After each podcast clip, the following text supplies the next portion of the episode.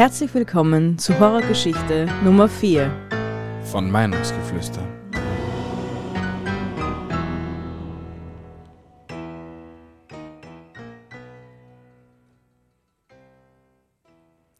Die Leichenhalle. In der letzten Nacht hatte ich Dienst in der Klinik und konnte mich darüber tierisch aufregen, weil es in letzter Zeit ziemlich oft der Fall war. Es lag auch nur an zwei Kollegen, die sich kurzfristig krank gemeldet hatten, weshalb ich deren Dienste übernehmen musste. Die Zulagen waren super, aber ich wäre trotzdem lieber zu Hause in meinem Bett gewesen. Die großen Lampen an der Decke schalteten gerade um auf Nachtbeleuchtung, während ich durch die langen Korridore, durch die Umkleidekabinen marschierte. Es roch nach Desinfektionsmittel und Sterilität, was die Leute normalerweise dazu veranlasste, die Nase zu rümpfen. Als Pfleger war ich den Geruch gewohnt, so dass mir dieser nichts mehr ausmachte, wobei ich schon zugeben musste, dass dieser Geruch in dieser Nacht stärker war. Nachdem ich mich umgezogen hatte, ging ich auf die Station und setzte mich in das Dienstzimmer. Ich hatte den Stuhl zum Fenster gedreht und beobachtete, wie die Sonne langsam hinter den Horizont verschwand wobei sie die Wolken in einem schönen Rot erstrahlen ließ. In meiner Hand hielt ich eine Tasse mit warmem Kaffee, an dem ich gelegentlich nippte. Ich bemerkte fast nicht, wie eine Kollegin das Zimmer betrat und sich zu mir gesellte. Danach ging es für mich an die Arbeit. Die Dienstübergabe ging wie immer schnell vorüber. Dem einen Patienten ging es besser, der andere bekam eine Infusion und wieder ein anderer war aufgrund einer Virusinfektion verstorben. So war das eben im Krankenhaus. Menschen werden geboren und Menschen sterben. Das nennt man den Kreislauf des Lebens. Ich hatte noch nie ein Problem mit Verstorbenen. Nur dass meine Kollegen noch nicht dazu kamen, den Leichnam in die Prosektur in den Keller zu bringen. Als ob die Nachtschichten nicht schon schlimm genug waren, musste ich auch noch mit einer Leiche spazieren gehen. Meine Kolleginnen verabschiedeten sich und wünschten mir einen ruhigen Dienst. Danach machte ich mich daran, meinen ersten Kontrollgang zu absolvieren. Die meisten Patienten lagen in ihren Betten und sahen fern oder lasen ein Buch. Nur wenige waren bereits eingeschlafen. Ich verabreichte noch die eine oder andere Infusion und half einer älteren Dame auf die Toilette. Wieder im Dienstzimmer angekommen, goss ich mir eine Tasse Kaffee ein und sah erneut aus dem Fenster. Der Horizont war nur noch ein schwacher Lichtschein. Die Nacht breitete sich aus. Nun war es endlich Zeit für eine Zigarette, so dass ich mir mein Päckchen schnappte und durch die leicht beleuchteten Gänge zum Aufzug ging. Ich ging durch den Keller, durch das Bettenzimmer, zur Hintertür nach draußen. Kühle Nachtluft umgab mich und ich zog genüsslich an meiner Zigarette. Mein Blick fiel durch die Glastür und ich sah den Gang hinunter. Dort am anderen Ende des Ganges befand sich die Prosektur, also die Leichenhalle. Dann fiel es mir ein, ich musste noch den Toten in die Leichenhalle bringen. Ich rauchte schnell meine Zigarette zu Ende, lief zurück zur Station und begab mich in das Zimmer 018, während ich meine Zigaretten und meine Kaffeetasse in der Hand hielt. Das Zimmer war verschlossen. Dies war normal, wenn sich darin ein Verstorbener befand. Ich suchte nach meinem Schlüssel, als ich aus dem Augenwinkel eine Bewegung sah. Ich drehte meinen Kopf zur Seite und erkannte ein Stück weiter im Flur eine ältere Dame, die gebückt über den Boden schlurfte. Ihre Körperhaltung sah ungesund aus und ihre Haut war weiß. Sie hatte mir den Rücken zugewandt, weshalb ich ihr Gesicht nicht sehen konnte. Vermutlich sah es genauso alt und krank aus wie der Rest von ihr. Mein Schlüssel fiel klimpernd zu Boden, als ich ihn aus meiner Tasche ziehen wollte. Ich bückte mich, um ihn aufzuheben, und als ich erneut nach der Dame sehen wollte, starrte ich nur einen leeren Flur hinab. Vielleicht war sie in eines der Zimmer gegangen. Es war sicher nur eine verwirrte Patientin mit Parkinson. Das würde auch die ungesunde Haltung erklären. Ich schloss die Tür auf, aber im Zimmer brannte kein Licht. Nur der Lampenschein, der durch den Türspalt fiel, erhellte den Raum. Das Krankenbett stand an der Wand und ich erkannte deutlich die Umrisse der Leiche, die darin lag. Ich fuhr mit dem Bett aus dem Zimmer und warf vorher noch einen Laken über den Leichnam. Vor dem Dienstzimmer hielt ich kurz an, um etwas zu holen. Ein schwarzes Armband. Dieses befestigte ich am Handgelenk des Toten. Damit wurden alle Leichen in der Klinik gekennzeichnet.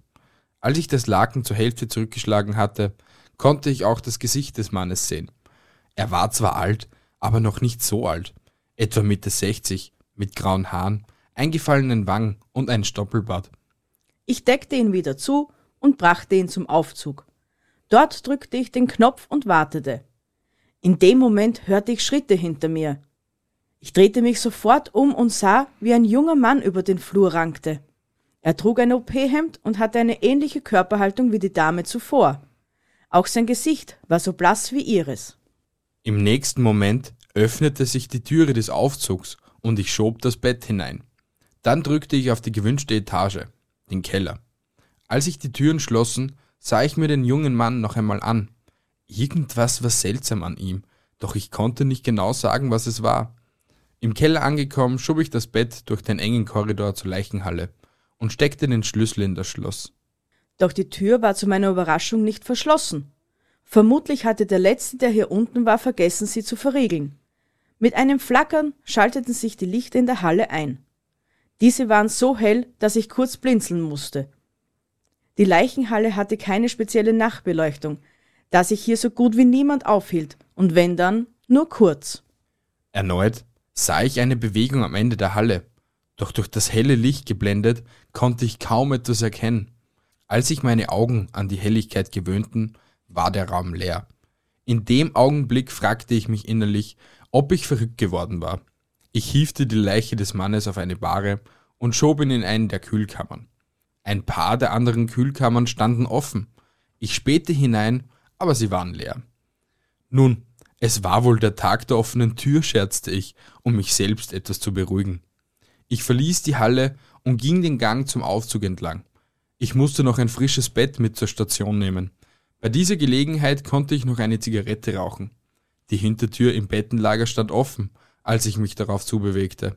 Und ein kühler Windstoß, der durch den Raum zog, ließ die Abdeckfolien über den frischen Betten seltsam tanzen, wobei sie ein leises Rascheln von sich gaben.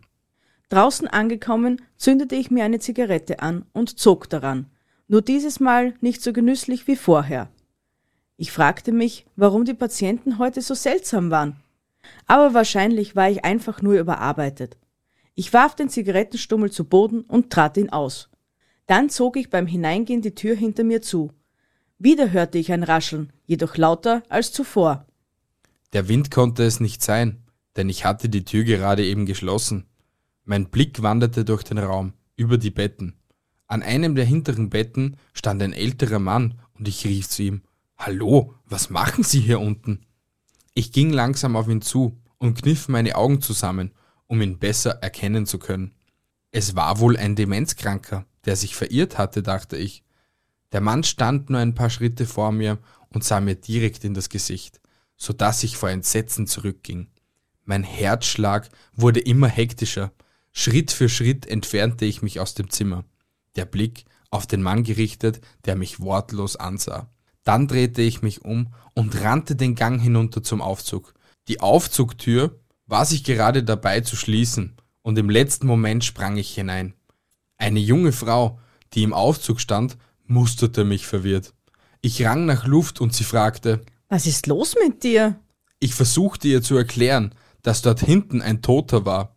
Sie schaute mich nur verwirrt an und sagte, Tote können aber nicht laufen. Und woher willst du wissen, dass es ein Toter war? Ich keuchte und schnappte immer mehr nach Luft. Als ich die Kraft gefunden hatte, weiterzusprechen, sagte ich der Frau, dass ich den Toten selbst vor einer halben Stunde in die Leichenhalle gebracht habe. Er hatte sogar noch das schwarze Armband am Handgelenk. Und plötzlich wurde es mir klar, was ich so seltsam an den blassen Patienten fand, die in dieser gebückten Haltung durch die Gänge wanderten. Sie alle trugen diese schwarzen Armbänder, mit denen kennzeichneten wir hier die Leichen. Für eine Sekunde erstarrte ich. Der Aufzug fuhr noch immer nach oben und schien nicht anzuhalten. Panik stand mir ins Gesicht geschrieben als ich auf das Handgelenk von der Dame neben mir starrte und auf ihr schwarzes Armband.